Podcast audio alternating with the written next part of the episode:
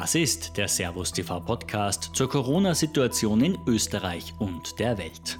Hier hören Sie verschiedene Experten und Meinungen darüber, was Corona für unser Leben bedeutet.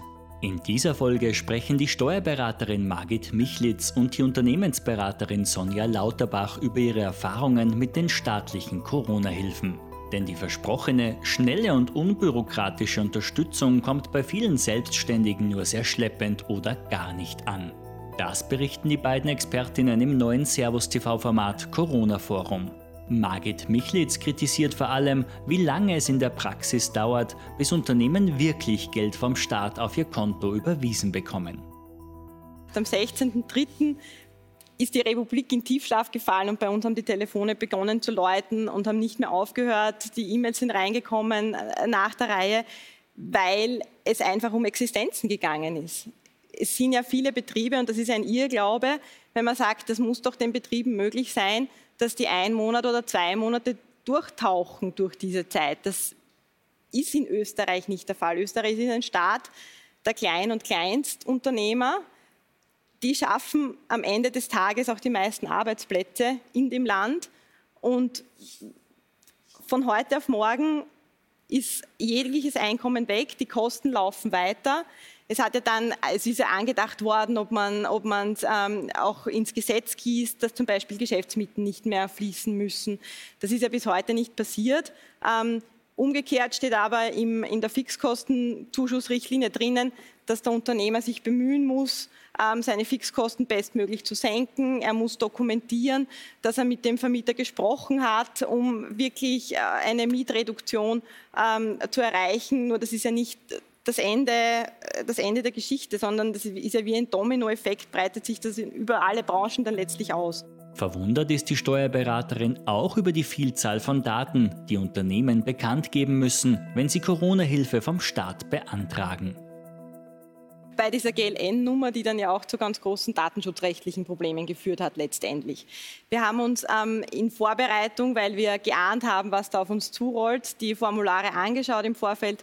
Und ich habe es mir angeschaut und ich habe gewusst, dass am nächsten Tag sicher ganz viele Anfragen kommen, weil einfach Positionen abgefragt werden, die der Unternehmer nicht bei der Hand hat und wo auch nicht nachvollziehbar ist, warum man die abfragen musste, weil alle Informationen beim Finanzamt aufliegen. Warum liegt es am Unternehmer, sein Nettoeinkommen aus Nebeneinkünften auszurechnen mit einer Umsatzrentabilität und einem Durchschnittssteuersatz. Mein großer Wunsch wäre endlich eine Entflechtung des Förderdschungels. Wir haben seit Jahrzehnten in Österreich das Thema Förderdschungel und jetzt hat man es geschafft, beim Corona-Thema den nächsten Förderdschungel aufzubauen.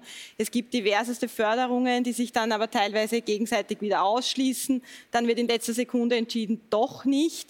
Ähm, keiner weiß mehr, wie es wirklich handhaben soll.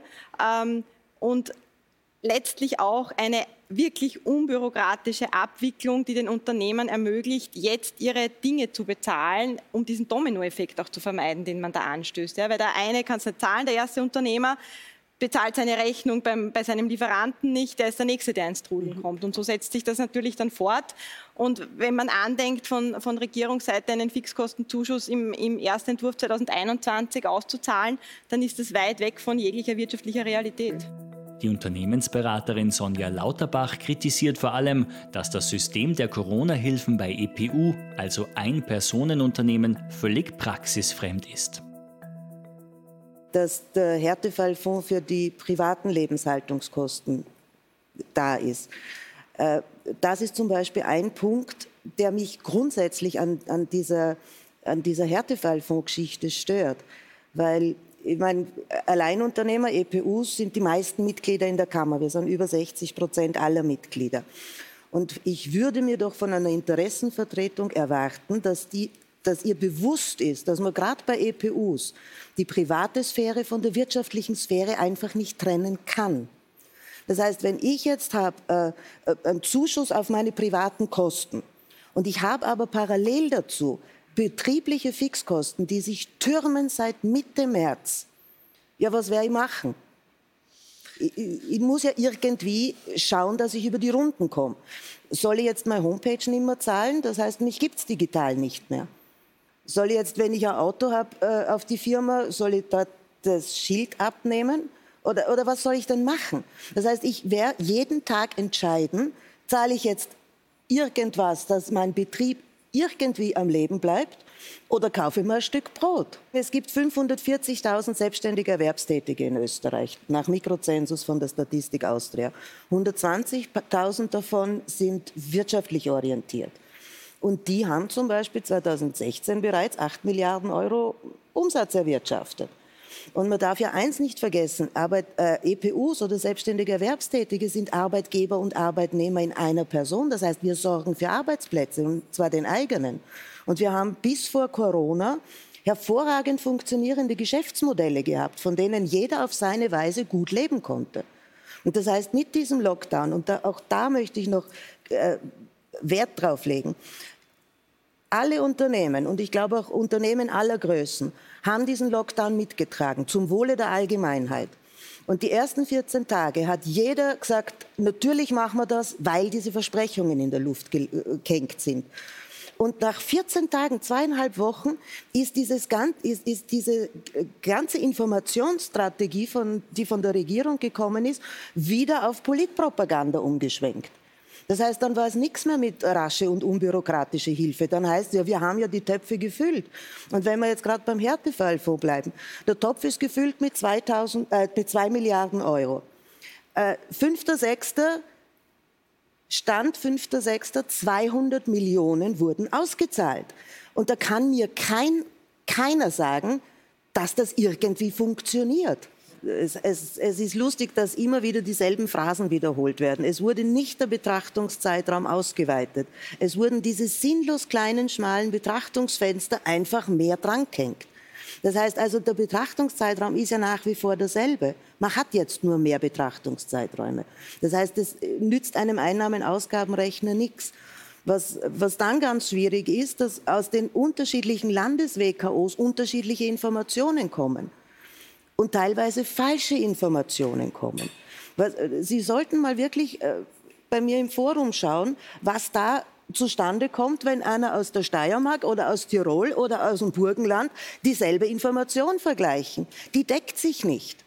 Ist das so, Frau Michlitz, dass da so ein Durcheinander herrschen kann, was die Bundesländer betrifft? Das Problem, das Hauptproblem ist, glaube ich, dass man ähm, zuerst diesen Härtefallfonds auf Schiene gebracht hat, den mittlerweile in der vierten Variante nachgebessert hat.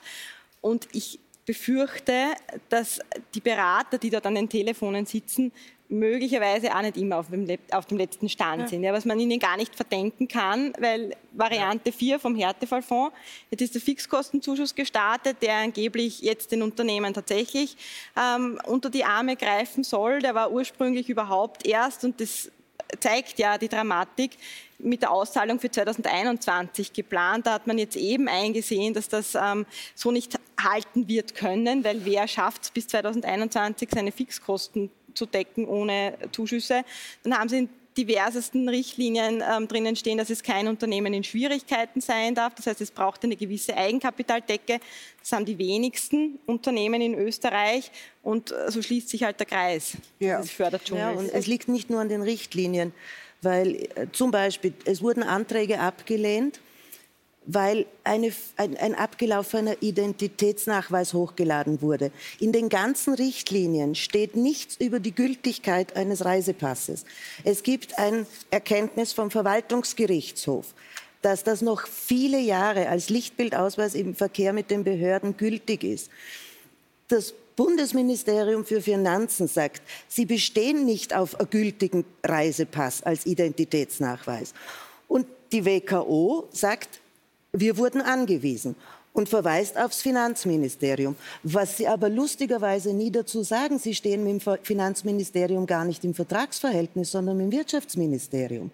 Das heißt also, diese Anweisung kommt aus dem Wirtschaftsministerium. Jetzt muss man sich vorstellen, es sind drei Ministerien involviert, offenbar. Was ist das dritte? Das äh, Arbeitsministerium. Das Arbeitsministerium ja. kommt ja noch dazu.